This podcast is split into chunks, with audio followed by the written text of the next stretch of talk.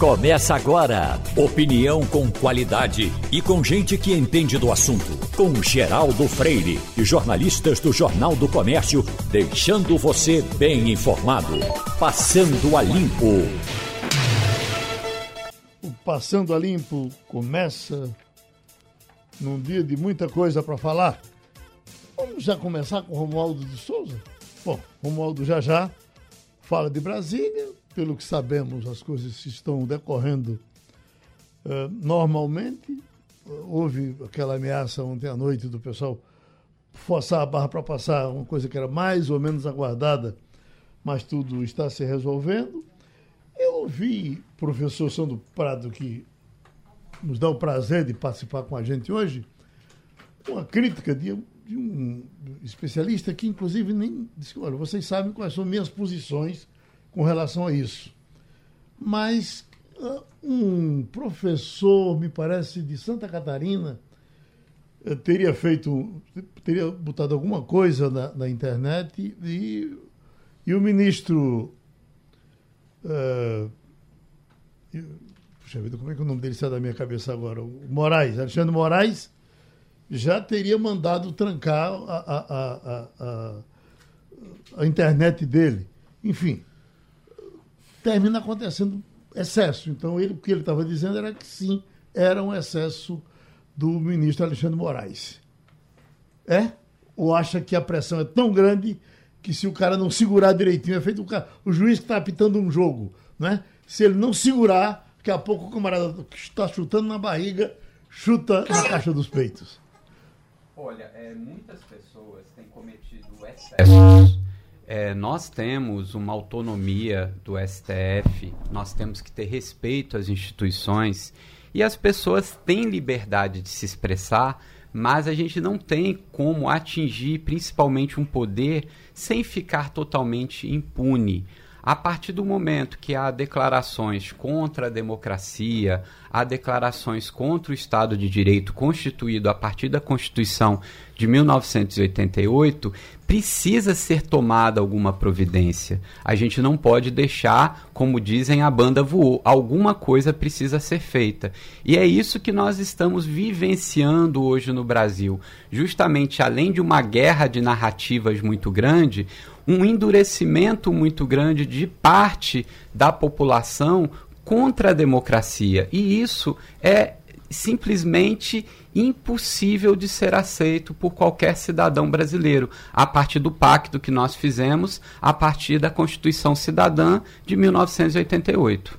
O presidente Bolsonaro, a gente vê aqui pelo telão, nesse momento já começa a circular por Brasília, eh, há pouco numa atitude absolutamente simpática, com uma criança, uma menininha linda, no braço para cima e para baixo, agora soltou a menininha, está cumprimentando o povo, uma, uma uh, um número razoável, talvez não seja, o Romualdo já já fala disso, não seja o, o, volume de pessoas que ele esperava, e já diziam que Brasília talvez não fosse, se espera mais em São Paulo, não é isso, Castilho? Verdade. Então, Há uma mobilização mais intensa em relação a São Paulo, é, embora São Paulo seja na Avenida Paulista e isso normalmente junta muita gente. Agora, é aquela história, é normal, para mim, eu considero perfeitamente normal que um presidente, no exercício da presidência da República, com a mobilização que ele fez nos últimos 15 dias, tenha esse tipo de, de recepção e esse número de pessoas que normalmente ocorre na a, a Praça dos Três Poderes no 7 de setembro, quando tem desfile militar. A gente sabe do desprezo que o presidente tem pela máscara, mas é, é, não só ele, como 100% dos seguranças, e são muitos, o acompanham rigorosamente todos sem máscara, né? 100% ali sem máscara, numa boa, passando. Mas vamos para Romualdo, porque ele está em Brasília, ele está nesse momento na Praça dos Três Poderes. Ô, Geraldo, olha, por aqui, realmente, a quantidade de manifestantes está muito grande, viu? A expectativa da Polícia Militar, embora os números não serão divulgados oficialmente, mas é de que no mínimo 50 mil pessoas deverão passar aqui na praça é, chamada de Esplanada dos Ministérios. Fica de um lado e de outro uma fileira de ministérios E ao fundo a gente tem exatamente o Congresso Nacional, que é onde os manifestantes estão se aproximando nesse instante. O presidente Jair Bolsonaro deve chegar aqui por volta das 10 horas da manhã. É que agora ele está participando do hasteamento da bandeira lá no Palácio da Alvorada, tem cumprimento das autoridades, e em seguida Bolsonaro virá aqui para onde estão esses milhares de manifestantes, Geraldo. Certo. Bom, aliás, Romualdo, era isso que, que o, o comentarista falava é que Brasília, o espaço é tão grande que você, mesmo botando muita gente, ela talvez não dê aquela imagem de superlotação que, em geral, se tem quando vai para a Avenida Paulista, não é assim? É, esse é um detalhe importante. A Avenida Paulista é muito mais um corredor de prédios, é, digamos aí, no mínimo é, apenas um terço da esplanada dos ministérios. Aqui, para lotar a esplanada dos ministérios, é, os protestos em que a esplanada esteve lotada teve no mínimo 150 mil pessoas que foram protestos ainda durante o governo do presidente Lula. Portanto, a expectativa é de que realmente muita gente, inclusive de vários ônibus, de várias regiões do país. Eu vou dar uma rodada aqui na Câmara, você pode perceber aqui à esquerda, onde estão estacionados ônibus e caminhões que chegaram na madrugada. Ali ao centro tem alguns acampamentos e, claro, os caminhões, olha, estão chegando aqui, nesse instante, já para estarem perfilados, porque tão logo termine o, o ato em que o presidente Jair Bolsonaro vai fazer um discurso, aí os caminhões vão passar pela avenida chamada Esplanada dos Ministérios. Essa é a expectativa. Agora, a gente também pode perceber que ainda tem muita gente chegando por aqui. Nós estamos no lugar chamado Estação Rodoviária, que é bem no centro de Brasília, e as pessoas estão, primeiro nessa parte aqui onde eu estou, que é, como se fosse uma arquibancada privilegiada, porque você tem ao fundo, como eu disse, o Congresso Nacional, a Praça dos Três Poderes, e dá para ver os milhares de manifestantes que ainda estão chegando por aqui, Geraldo. Ele está bem ao lado do vice-presidente, o que não, não vem acontecendo há um bom tempo. Estão bem aproximados e Fernando Collor já está do outro lado também, muito bem aconchegado. É, é, Castilho pediu? Não, era só uma informação. É, Romualdo, você que está vendo aí, você acha que essa manifestação consegue reunir 50 mil pessoas? Esse número que você falou? Lembre-se que esse ato está marcado agora para as 9 horas. Nós já temos 9 horas e 5 minutos e ainda está chegando muita gente. Tá Inicialmente, certo. é bom lembrar que a programação lá na, na Alvorada, no Palácio da Alvorada, começaria às 8 horas da manhã. Portanto, com o hasteamento da bandeira às 8, ia ter um, uma, um grupo da Esquadrilha da Fumaça que sobrevoaria o palácio e toda essa programação ganhou uma hora a mais. Portanto, o presidente começou agora às 9 horas da manhã. Realmente, não sei se é essa quantidade toda, mas é possível afirmar que ainda agora, às 9 e 7, tem muita gente chegando por aqui pessoas que vêm de moto, de carro, de ônibus, é, a pé, de motocicleta ou de bicicleta. Realmente tem muita gente ainda chegando por aqui. Bom, então vamos é, seguindo aqui com o nosso Passando a Limpo. Romualdo Claro, de vez em quando, vai entrando, trazendo as informações de Brasília. Eu estava lendo um comentário de Jânio de Freitas, professor Santo Prado, para com, começar com o senhor. E, e, e, ele dizia, está dizendo hoje, no, no, na crônica de hoje, senhor, eu não tenho nenhuma preocupação com o 7 de setembro. Eu tenho muita preocupação com o dia 8, com o dia 9, e a partir de 10 e o que vem eh, daí para frente. Por gentileza, começando com o senhor. É, sem dúvida alguma. Nós já estamos acostumados à comemoração do dia 7 de setembro, isso é secular aqui no Brasil e é muito importante os desfiles, o patriotismo, lembrar da nossa independência. O que acontece é que esse 7 de setembro especial, ele tem uma outra conotação. Ele tem uma conotação muito mais política do que de comemoração. E justamente o que a gente sente esse temor é, primeiro, dos acontecimentos durante o dia de hoje, principalmente a questão da violência que pode acontecer nessas aglomerações e principalmente o que vai acontecer a partir de então, como realmente a gente vai amanhecer o dia de amanhã, como vai estar os ânimos entre os políticos, entre o STF, entre o presidente da República, ou seja, como que vai estar aí essa nova convivência política a partir desse 7 de setembro. Professor Sandro Prado, o senhor é, como já disse, professor, especialista em economia, é economista. Nós temos aqui Fernando Castilho, que é jornalista especialista em economia, e eu sou um grande curioso em economia. Né? Então vamos entrar nessa seara também da economia, do que vem por aí, porque agora mesmo eu estava dando uma olhada aqui nos jornais e já me deparo com a informação aqui que diz respeito a esse segmento. Por exemplo, no setor de locadoras, Castilho, está faltando carro no mercado. A gente sabe que muitas indústrias paralisaram a produção por falta de semicondutores e de chips. E as locadoras estão agora recorrendo às concessionárias e também carros usados para poder atender a demanda. Então, esse é só um retrato do que temos pela frente. Já falamos no fim de semana aqui, professor, a respeito dos impactos da inflação na vida do trabalhador. Castilho acompanha a gente também sempre nesses assuntos, trazendo sempre as novidades aqui para o leitor do Jornal do Comércio. A preocupação que, que existe hoje com a falta de água nos reservatórios que geram energia, consequentemente a falta de energia, pressionando também a inflação. Que cenário nós temos, professor, daqui para frente, ou que, qual cenário nós teremos? Lembrando aí que já estamos entrando no último trimestre, já estamos no último trimestre do ano. Era para a economia estar agora né, bombando, as pessoas, a indústria, a indústria fazendo suas entregas, o consumidor se preparando para comprar. Mas o que é que a gente terá pela frente, professor? Exato, era um momento da gente estar tá vivendo agora um boom econômico. Sempre quando nós temos um momento de flexão, um momento de crise, um momento de perturbação na economia, nós vemos a retomada logo na sequência. Então, isso que é o que nós estávamos esperando agora. Uma grande produção industrial, o comércio punjante, né, expectativas para o final do ano. Só que nós tivemos aí uma desmobilização, principalmente das indústrias no Brasil. Nós tivemos uma alta muito forte da moeda norte-americana, fazendo com que os insumos cheguem muito caro aqui, além de falta de componentes veiculares, tanto as motos, como os carros, como os caminhões tiveram um aumento significativo por causa desses componentes importados e a retomada da economia ela demanda de energia. E principalmente nesse momento que nós precisamos de um crescimento muito forte no produto interno bruto, nós não temos energia suficiente para esse novo momento.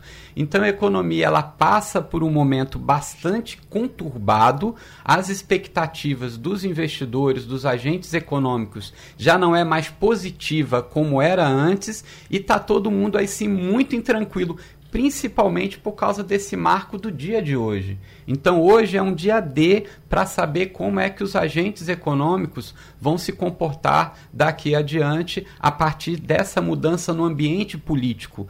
Né? Economia e política estão intimamente ligadas, principalmente quando a gente fala de política macroeconômica, da intervenção, do que o Estado faz, e isso tem interferências na economia. E o que está acontecendo no dia de hoje certamente terá mais efeitos ainda na economia, que já anda aí bastante complicadinha, né? Todo mundo aí está muito tenso com o que pode acontecer e isso inibe investimentos, a gente não sabe o que, que vai acontecer. É, professor, é uma coisa que me chama a atenção nessas suas observações, e isso é muito pertinente, é que é, a questão, a economia passa a ser um tema dominante é, nas questões da política, mas o reverso é que é preocupante, é quando a política passa a ser é, um tema dos agentes econômicos. Esse é normal que que a política converse com a economia, mas quando a economia começa a conversar, ou melhor, se interessar mais pela política, é, a gente começa a ficar preocupado. Isso é perfeitamente natural. Eu concordo com o senhor, eu acho que hoje é um marco divisório, mas faço uma ponderação. É, o presidente está no exercício da presidência. A mobilização foi intensa. Então, para mim, a quantidade de pessoas que ele vai colocar em São Paulo, que vai colocar em Brasília, é perfeitamente adequada dentro dessa mobilização que tem, porque tem uma coisa que a gente comenta muito: botar o povo na rua custa muito caro. Então, não é uma coisa que se possa fazer toda semana, a cada 15 dias. Isso são dados. E alguns analistas dizem assim: o importante de hoje vai ser a foto. Né? Se essa foto em Brasília não for de uma esplanada dos ministérios é, completamente lotada, pode ter um impacto. Se tiver, vai ter outro. Mas o que conta é a partir de amanhã, o dia 8. E aí eu queria fazer uma pergunta ao senhor sobre o seguinte: como é que vai ser 2021? A sensação que nós temos quando a gente observa todos os dados é que, primeiro, com muita dificuldade nós vamos empatar 2020 chegando a 4,1, embora alguns analistas dizem isso. Por quê? Porque os quatro meses do ano serão determinantes. Segundo, e como é que o senhor vê 2020? Porque, pera bem, se a gente não consegue um número bom em 2021, crescer em 2022 2 ou 3% é sair do zero para alguma coisa. Como é que o senhor analisa isso? Ô, Castilho, foi ótimo você perguntar isso, porque desde ontem que eu fico, fui dormir pensando nisso. Meu Deus, a gente, a gente está dois anos, quase três. Nós caímos 4,1 ano passado. Esperando que o presidente Bolsonaro comece a governar. Não é? E, e, e, e ele não começa. Então, tem um evento, a gente, bom, no próximo ele, ele começa, no outro ele começa. Quer dizer, e até para o bem dele, ele precisa começar a governar. Precisa entregar alguma coisa, né? E é por isso que estamos comentando, tocando desse assunto é? aqui, porque nós temos. Todos os assuntos que nós levantamos aqui são urgentes. É? Os investidores estão saindo do país porque não encontram e tranquilidade no país. acontecendo e continuam piorando. O cara retira o dinheiro daqui e vai botar em outro lugar, porque diz, eu não sei o que, é que vai acontecer nesse país, se vai ter um golpe, se não vai ter, como é que vai ser o governo no golpe, professor Sandro. Daqui a pouco vão até para El Salvador investir em Bitcoin. Bitcoin é, eu acho é. que vai, fica menos volátil até uhum. você investir lá e mais tranquilo do que aqui no Brasil. É, nós tivemos aí dois anos pífios iniciais do governo Bolsonaro com um crescimento muito pequenininho e depois nós tivemos aí essa tombo, né, que nós tivemos ano passado, Castilho, e esse ano a gente esperava um grande crescimento, a gente esperava mesmo que o presidente Bolsonaro pudesse estar à frente de uma recuperação econômica. Eu esperava que Paulo Guedes, o nosso ministro da Economia, não ficasse só falando, não só mostrando o discurso retórico, mas sim que ele tomasse realmente as rédeas da economia brasileira. Hoje nós temos aí um índice de desemprego alarmante.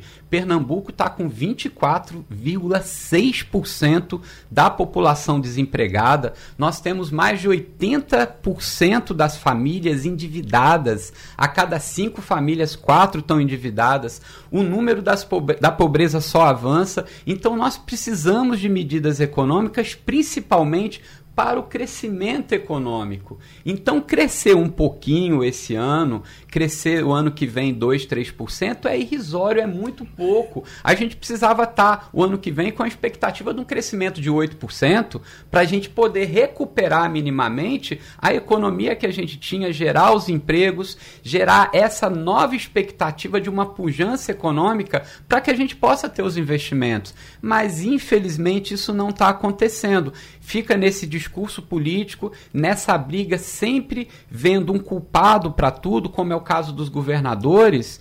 Essa briga que a gente tem aí do combustível, ela é patética. A todo momento ele diz: o combustível só aumentou porque não diminui o ICMS dos estados. Ora, o ICMS ele já era cobrado há muito tempo. Isso sempre aconteceu. É uma das principais fontes de recursos do Estado. O governo tem outras. Mas aí a gente vê algumas questões, como ontem mesmo. Não, olha, nós vamos aprovar aí uma redução na tributação do imposto de renda pessoa física. Então, ótimo, né? Aumentou para 2.500, há uma expectativa bacana. Quem ganha 2.500 ali vai ter um descontinho de R$ reais no ano, que as pessoas também não fizeram a conta, que é no minúsculo, ano. no ano. Só que aí, mais de 18 mil medicamentos, a partir do momento que tira o PIS e COFINS da indústria farmacêutica, devem ter aumento. E quando a gente fala de aumento, é para medicamentos para quem tem problemas cardíacos, quem tem problema de pressão, são aqueles medicamentos de uso continuado. Então, ou a gente tem um esforço muito grande do governo federal para que a gente tenha políticas públicas para o crescimento econômico, para que a gente retome, gere emprego e gere principalmente o que Wagner falou, confiança. Uhum. Os agentes econômicos precisam de confiança para investir. Porque o que eu invisto hoje, eu estou plantando hoje para colher o ano que vem, para colher em 2023. Como é que eu vou fazer um investimento se o cenário futuro está extremamente turbulento? O empresário ele fica com medo e é uhum. normal. Então isso faz com que a gente não tenha, infelizmente, uma tranquilidade para os agentes econômicos. Eita, bom, Tem um, um, um, um, Quando eu vejo o Wagner, o Wagner tem cara de carro. Eu, demos uma notícia aqui, Wagner. Eu trouxe inclusive a foto do carro para lhe mostrar, para você comprar um igual, que é um Mercedes que está saindo agora e que vai funcionar. Já, o interessante é que já começam a testar ele funcionando com a força do pensamento.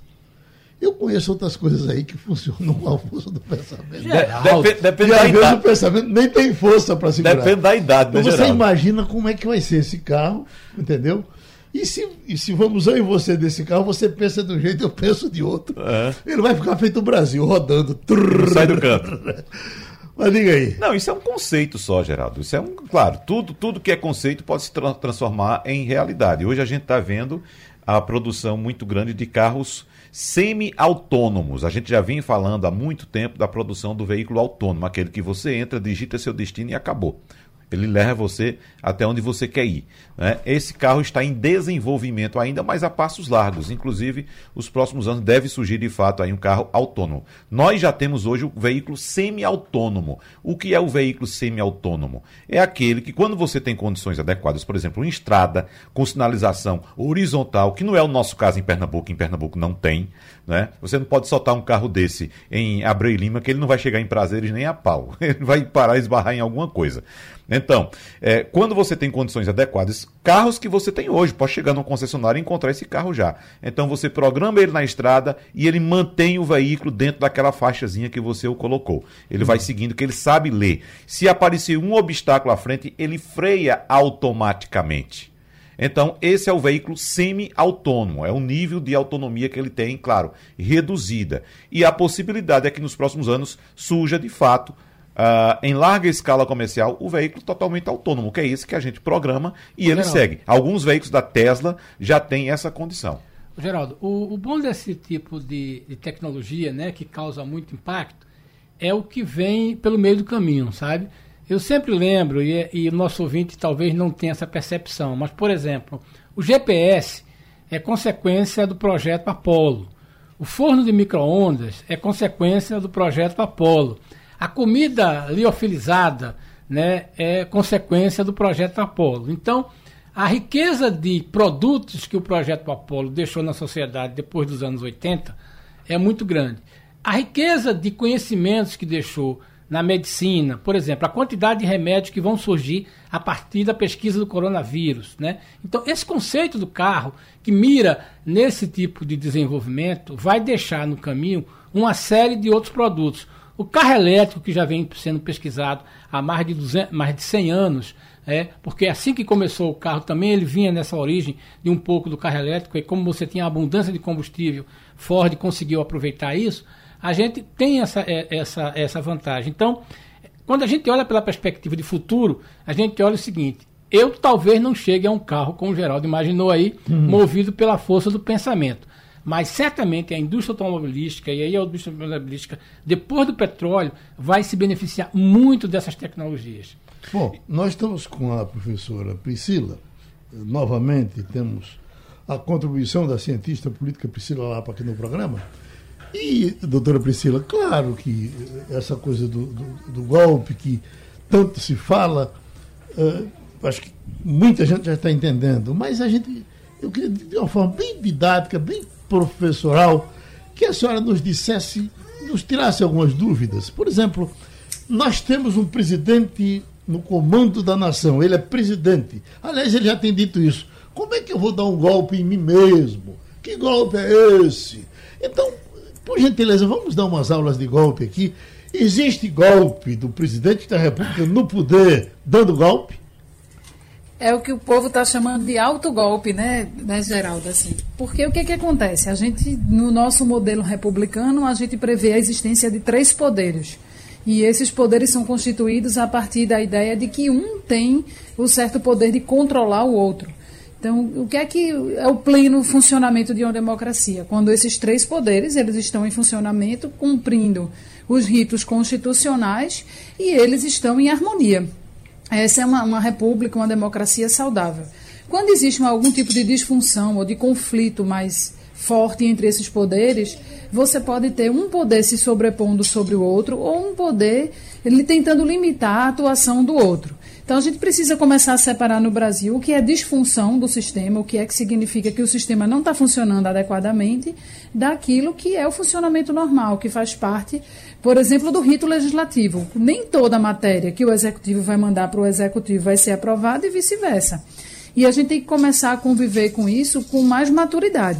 O que acontece no atual momento é que desde o início do governo Bolsonaro, as pessoas achavam que o fato dele ter sido eleito por uma expressiva né, quantidade de votos e embalado por um sentimento de mudança, de negação da política, isso dá a ele uma carta branca para ele agir dentro do que ele acha que tem que ser feito. Então, por exemplo, na era Rodrigo Maia, quando Rodrigo Maia era o presidente da Câmara, se falava em parlamentarismo, que agora quem mandava no Brasil era o Poder Legislativo, porque uma parte das coisas que Bolsonaro mandava, como projetos de lei, né, no formato de, de, de querendo transformar em lei, é, algumas medidas elas não eram aprovadas no Congresso. Ele não tinha uma, uma, relação boa com o Congresso e ele tinha uma relação, inclusive, muito truculenta com o próprio Rodrigo Maia, que era um aliado inicialmente e depois se tornou um adversário. No atual momento, ele resolveu um pouco melhor suas questões com o Legislativo, como ele agora tem é, o apoio integral do presidente da Câmara, Arthur Lira, que é do, do partido de dos principais ministros hoje, que faz a articulação política do governo, ele acomodou o centrão e consegue com mais facilidade se relacionar com o legislativo, apesar das derrotas que sofreu, por exemplo, em uma das suas principais bandeiras, que era o voto impresso. Mas ele está mais tranquilo com o legislativo. Então, ele encontrou agora o motivo de conflito com o Poder Judiciário. Ele se direciona hoje para o Judiciário, dizendo que o Judiciário extrapola os limites da sua, sua atuação constitucional.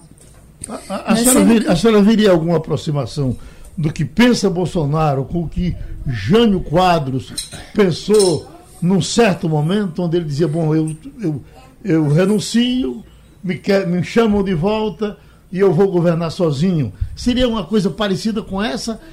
Até hoje, os, os especialistas não quiseram adotar esse discurso.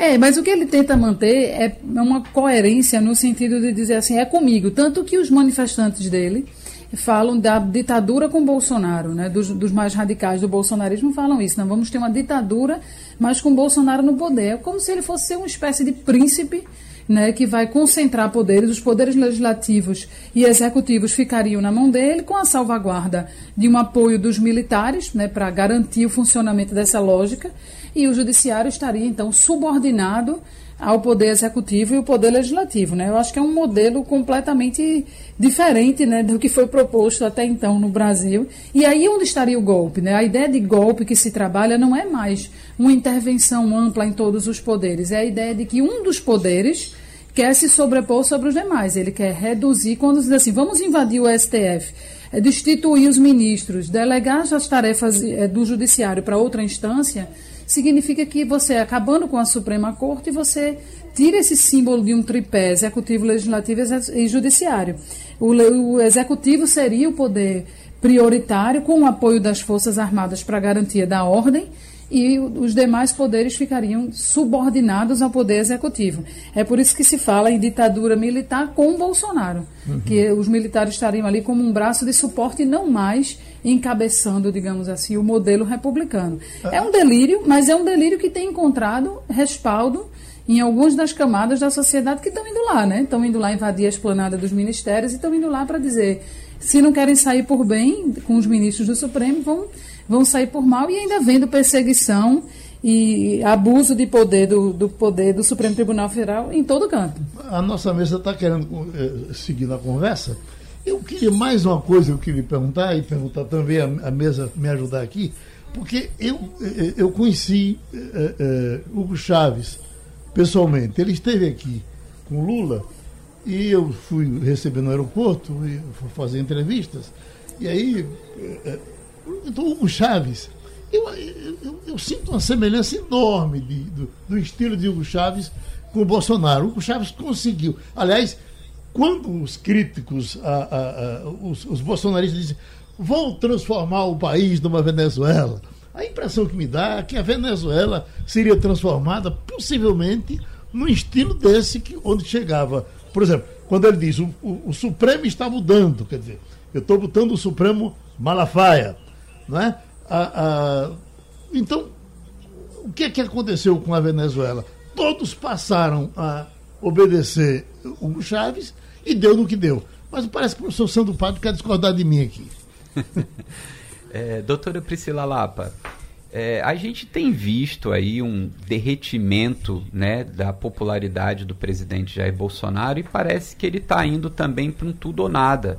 Né? Não só aí essa expectativa de uma possível ditadura ou algo parecido, mas essa estratégia adotada hoje por Jair Bolsonaro, essa aposta que ele está sendo feito, como é que você como que você está avaliando isso? Seria a partir das pesquisas que ele vem para essa estratégia um pouco, talvez até suicida?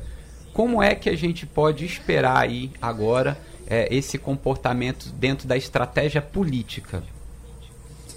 Eu vou começar comentando a, a pergunta de Geraldo, né, dessa semelhança com o Chaves. É o maior pesadelo dos bolsonaristas essa comparação, mas ela é muito pertinente.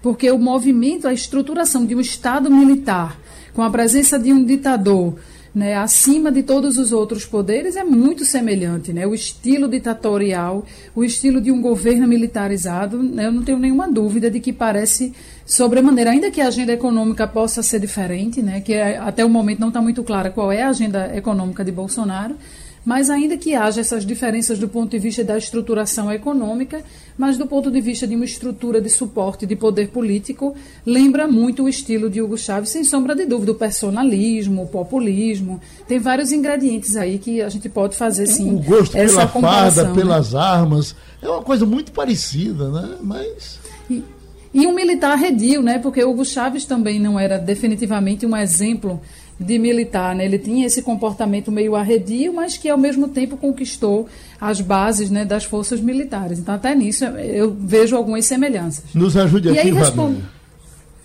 Chaves é uma esperança para a América Latina e gostaria muito que essa filosofia chegasse ao Brasil. Foi o que disse o então deputado Jair Bolsonaro na entrevista ao jornal O Estado de São Paulo em 1999. Vou repetir: Chaves é uma esperança para a América Latina e gostaria muito que essa filosofia chegasse ao Brasil, dizendo inclusive que estava tentando ir à Venezuela naquela ocasião para conhecer pessoalmente Hugo Chaves. Então foi questionado ainda sobre o que achava de Chaves ser apoiado na época pelos comunistas. E uhum. Bolsonaro disse o seguinte: abre aspas, ele não é anticomunista e eu também não sou. Na verdade, não tem nada mais próximo do comunismo do que o meio militar. Fecha aspas. Quem disse isso foi Jair Bolsonaro em 1999.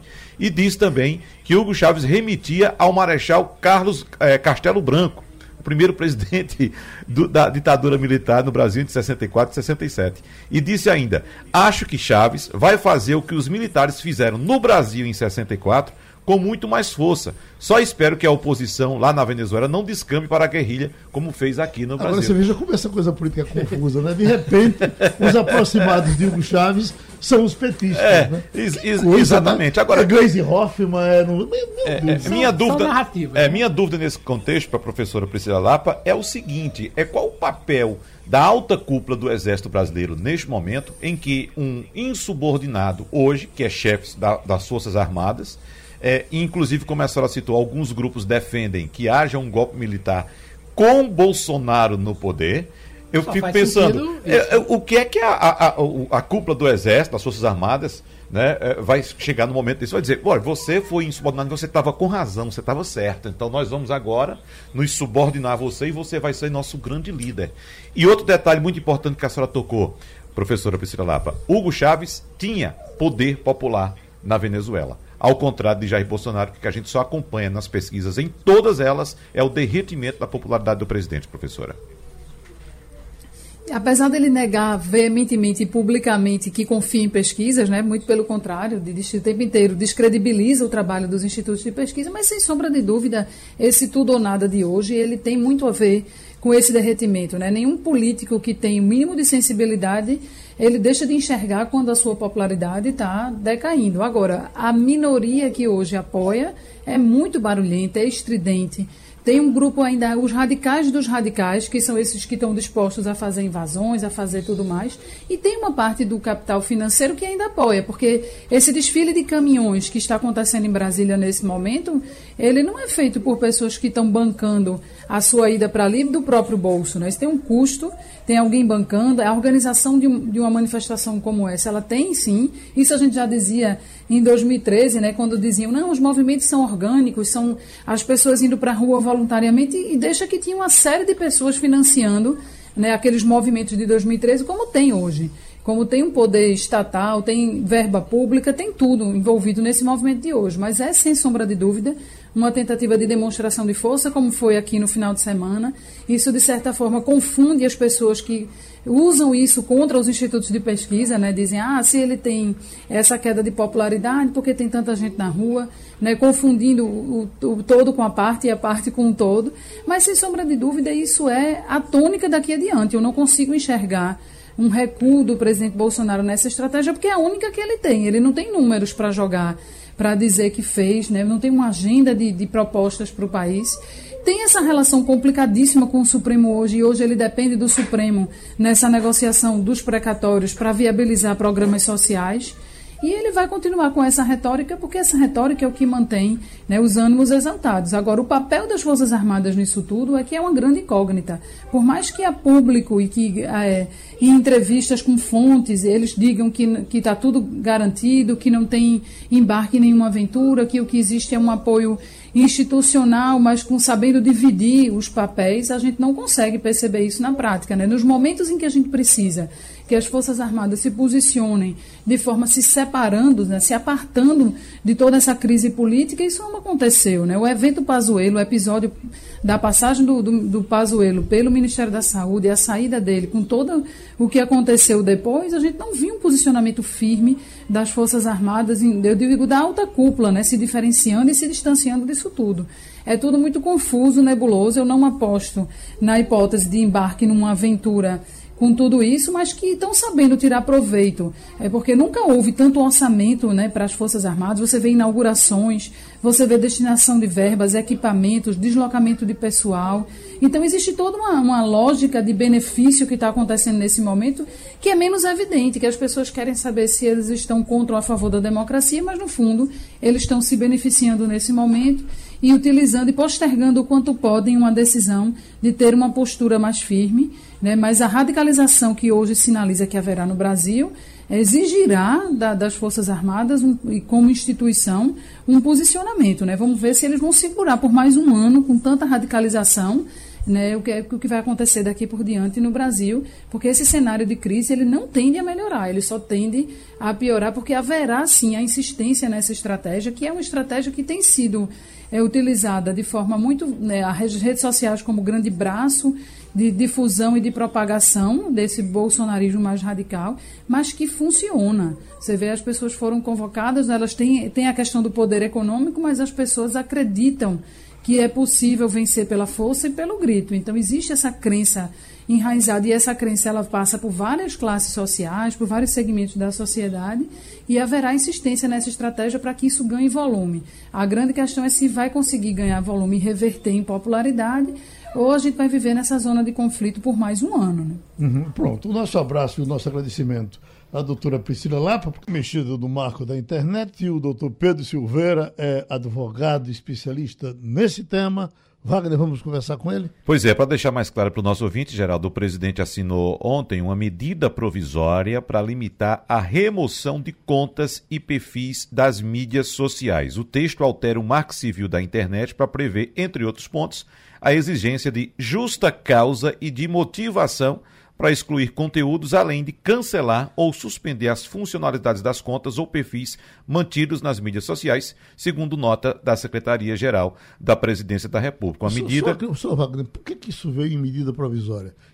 É por que essa, essa urgência para tratar desse tema? Essa pergunta, Geraldo, uhum. não é para mim, é para doutor Pedro Silveira, porque inclusive já ouvimos vários juristas ontem apontando a inadequação da utilização de uma medida provisória para tratar desse assunto, porque uhum. modifica uma lei, uma lei que foi discutida durante vários anos pelo Congresso Nacional, aprovada em 2014 por unanimidade pelo Senado Federal Enfim, doutor Pedro, quais são as inadequações que o senhor aponta ou não? O senhor concorda com a, a, a, o modo como foi apresentada essa medida provisória? Bom dia, Wagner Gomes. Bom dia, Geraldo, Castilho, Sandro. Olha, é, quem conversou com vocês ontem, na minha visão, está coberto de razão, tá? A lei começa porque, na forma dela, ela já está equivocada.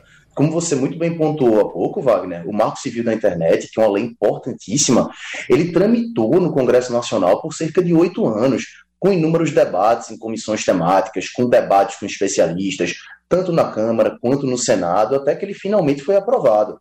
E ontem, uma canetada, eu diria até irresponsável, o presidente da República vem através de medida provisória e altera tre trechos e partes fundamentais dessa legislação. Então, no meu ponto de vista, pessoas razoáveis podem discordar, mas a forma já está errada, tá? Que não deveria ser feito através de medida provisória.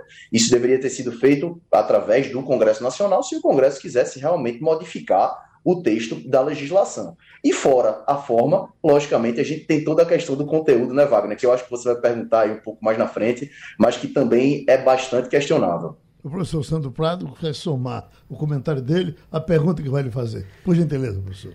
É, doutor Pedro, é, isso vai poder aí dar um pouco mais de gás à possibilidade das fake news, que é uma estratégia muito adotada por participantes do governo Bolsonaro e até do próprio Bolsonaro e da sua família?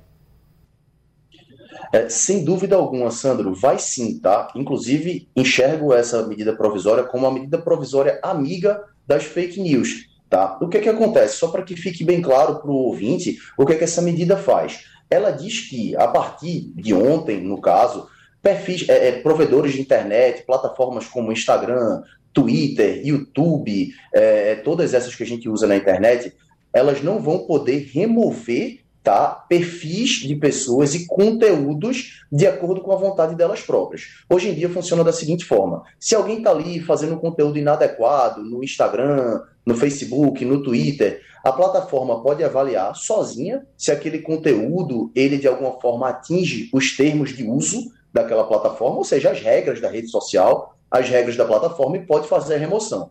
A medida provisória assinada pelo presidente Bolsonaro dificulta esse processo de remoção. Assinada às vésperas desse ato, do 7 de setembro, que a gente sabe que é um ato é, é totalmente político, né, que está totalmente ligado a esse assunto. Então, ela dificulta a remoção. Ela diz que você só vai poder remover em alguns casos específicos quando houver pornografia, quando houver é, é, é apologia ao uso de drogas ou mediante uma decisão judicial. Mas ela não fala, viu, Sandro, sobre, por exemplo, desinformação. Uma plataforma não poderia remover um conteúdo por desinformação. E por que, respondendo de forma objetiva a sua pergunta, isso é tão grave? Porque se uma plataforma fica impedida de retirar o conteúdo de alguém, aquela pessoa está ali gerando conteúdo e no mundo que a gente está vivendo tudo é muito rápido. Então está se espalhando mentira, está se espalhando fake news e as plataformas não vão poder fazer nada. Vão ter que esperar uma decisão judicial que normalmente demora para sair. E quando sair a gente não sabe os efeitos.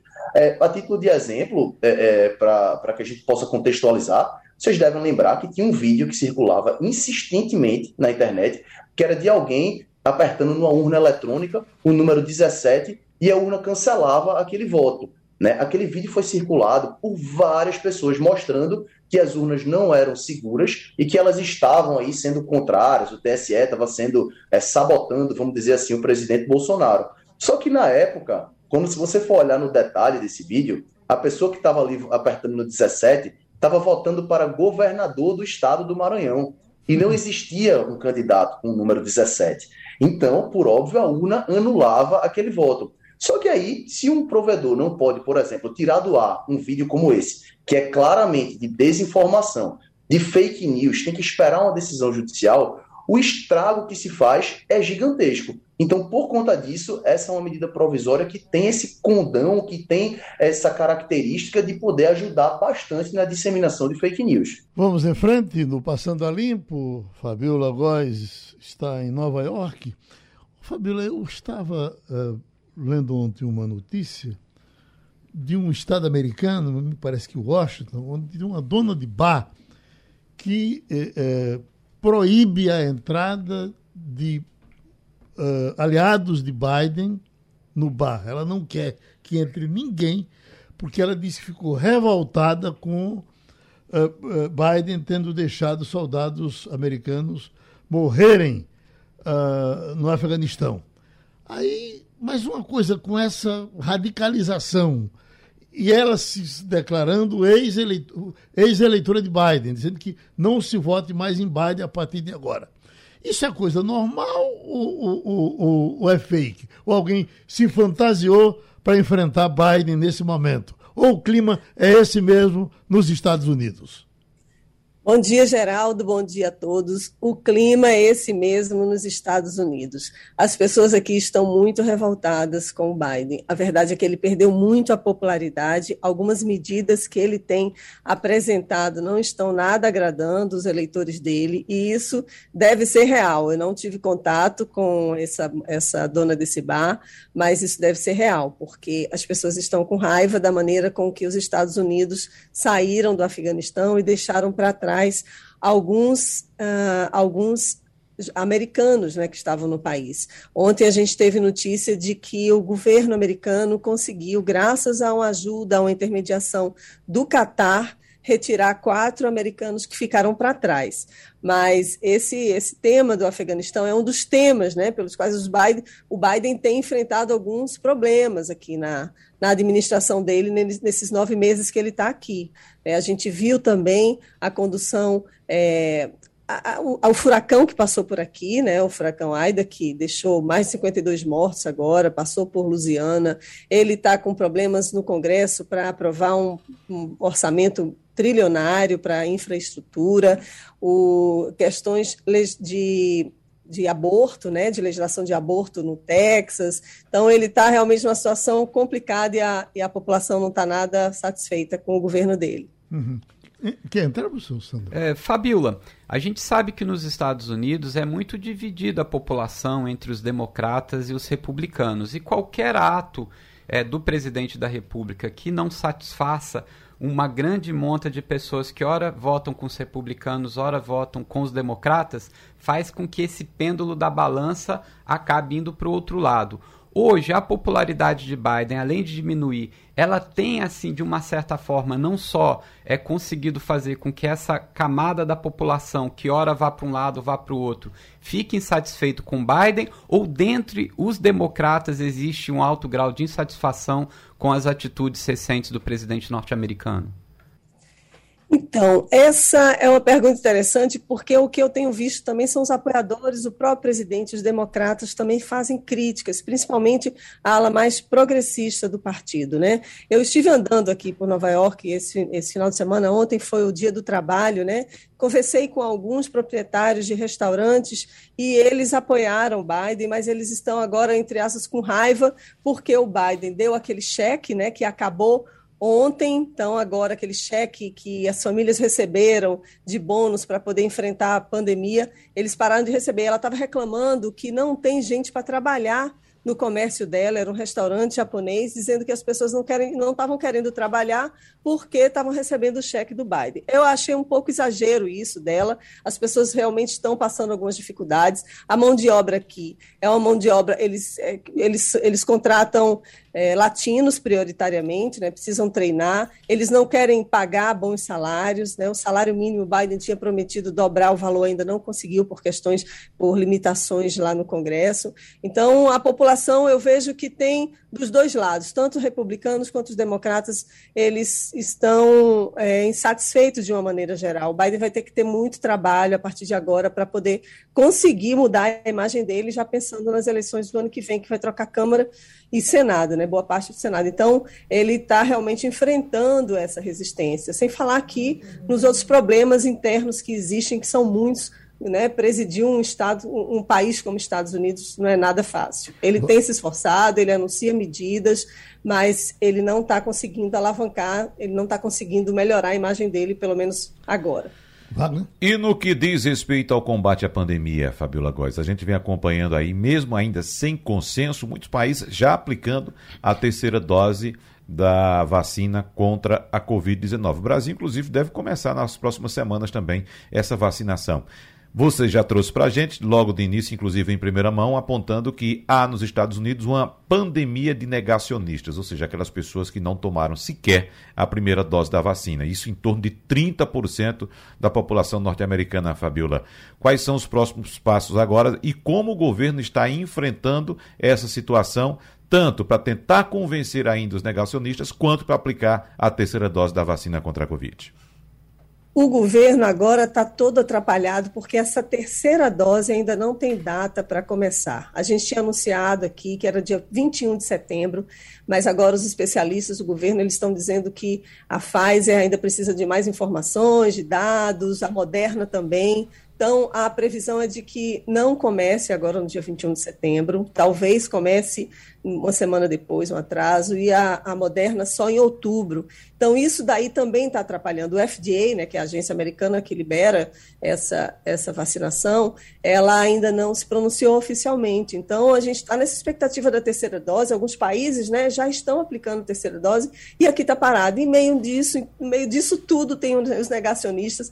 Eu vi também, assim, com meus próprios olhos aqui em Nova York, no sábado, um protesto na rua aqui, numa avenida famosa aqui em Nova York, em que eles estavam reclamando da vacina, querendo liberdade de se vacinar, que as pessoas estavam morrendo por causa da vacina. Então, assim, isso é muito real aqui nos Estados Unidos. Somente 53% da população está completamente vacinada. E aí a variante Delta está explodindo o número de casos. Para você ter ideia, são 300% a mais o número de casos agora nesse 6 de setembro, que é o Dia do Trabalho, em comparação com o ano passado, com a mesma data no ano passado.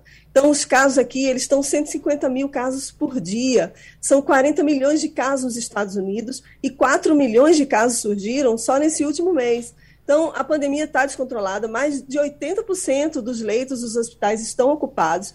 Então, é um cenário desolador para um país que já estava numa sensação de que tinha controlado a pandemia, né? É essa conversa de que ah, Nova York está exigindo comprovante de vacinação. Olha, eu fui pelo menos a uns 10 bares e restaurantes aqui em quatro dias e só um restaurante exigiu o meu comprovante de vacinação. Ou seja, as pessoas estão é, visitando, estão indo para os lugares. Eu fui também na Broadway, todo mundo assim amontoado ali na Times Square, sem máscara, sem nenhum controle. Então, tá, o negócio está de gringolou aqui de uma maneira que eu não sei o que vai acontecer com esse país. Castilho? Ô, Fabiola, pelo que você está dizendo aí, o cenário, é, há uma, uma, um forte sentimento do cidadão que já passou 18 meses nessa tensão de querer extravasar. É isso mesmo, porque esse é um sentimento que está acontecendo em vários países do mundo. O que diferencia os Estados Unidos talvez seja essa força do negacionismo. Mas, pelo que você viu em, em Nova York, você está falando num período que depois de, de, uma semana, que foi uma semana trágica, que morreram pessoas. Mas é, Nova York é uma cidade que respira essa vontade de querer voltar à normalidade, e aí tudo que você está dizendo vale. Não usar máscara, não tomar vacina. É uma explosão de, de, dessa 18 meses dentro de casa contido. É exatamente isso, Castilho, porque as pessoas estão assim, recebendo aqui, Nova York está pulsando de turista, está entupido de turista de todas as, as nacionalidades que você puder imaginar. Você escuta vários sotaques nas ruas. Nem todo mundo usa máscara, nem mesmo nas partes é, internas. Né? Tem um parque aqui também que eu visitei, aqui perto de onde eu estou, que eles estavam recomendando o uso de máscara. Então, não há uma exigência por parte do Estado também a obrigatoriedade do uso de máscaras. Então, assim, essas máscaras já deveriam ter sido solicitadas novamente, né? Ou então obrigadas a usar novamente, porque realmente está todo mundo muito eufórico. As pessoas na rua comemorando, saindo, famílias, jo muito jovem aqui em Nova York, e aqui as pessoas é, bebem muito, não bebem na rua porque é proibido ficar mostrando, mas assim, usam maconha né, na, na rua. Então, assim, é, um, é, uma cidade que acontece tudo ao mesmo tempo. Você vê apresentações de danças de rua, você vê teatros, você vê assim, a céu aberto, né? Você vê pessoas pedindo dinheiro, dormindo na rua. Então você vê de tudo aqui. E, é, e realmente as pessoas estão saindo de casa e os turistas estão voltando, ainda proibido para o Brasil, mas, por exemplo, o México, outros países, tem países no Caribe que já estão vindo para cá, alguns países é, da Ásia também. Então está muito misturado e está muito vibrante a cidade. E a sensação que eu tive é de que as pessoas não estão mais nem aí para a Covid. É como se realmente tivesse acabado. O Washington, que eu estava lá, vou voltar para lá hoje, o Washington parece que está respeitando um pouco mais. Fabíola, vá pela sombra, um grande abraço e a gente se encontra a qualquer momento com a nossa correspondente nos Estados Unidos. O que, é que vocês acham dessa manchete aqui? Justiça, trancação contra Lula pela interferência no BNDES. O juiz Frederico Botelho tomou a decisão e disse: bom, começa tudo lá atrás de novo, se quiser começar, porque ele nem mandou começar. Ele apenas trancou. E agora, Castilho? Ô, Geraldo, o, o, juiz, só, só para pontuar, Castilho, uhum. o juiz argumenta que, apesar de a ação ser baseada em elementos que teriam a capacidade de indicar eventuais condutas criminosas atribuídas aos réus, inclusive o ex-presidente Lula, devem ser desconsideradas todas as provas que subsidiavam a denúncia e foram atingidas pela decisão da segunda turma do Supremo Tribunal Federal, que declarou a suspeição do ex-juiz Sérgio Moro para julgar o caso do triplex do Guarujá, anulando todas as provas contidas naquele processo. Juntando isso aqui, que acontece com Lula, com o que acontece hoje com Bolsonaro, família e etc. Eh, professor Sandro Padre, o discurso ético desaparece? É, a partir do momento que teve a suspeição de Sérgio Moro, parece que tudo hoje que é colocado contra o presidente Luiz Inácio Lula da Silva cai por terra justamente porque Moro julgou. E como Moro acabou sendo aí ministro e viu realmente que ele tinha uma ligação com essa mudança de governo que para ele seria interessante, basicamente tudo que foi colocado contra Lula, dia após dia, vai caindo por terra e ele está aí livre, digamos assim, para disputar as eleições do ano que vem. É assim, Castilho? É, mas tem uma coisa que é importante não esquecer. Essas decisões se referem ao presidente Lula.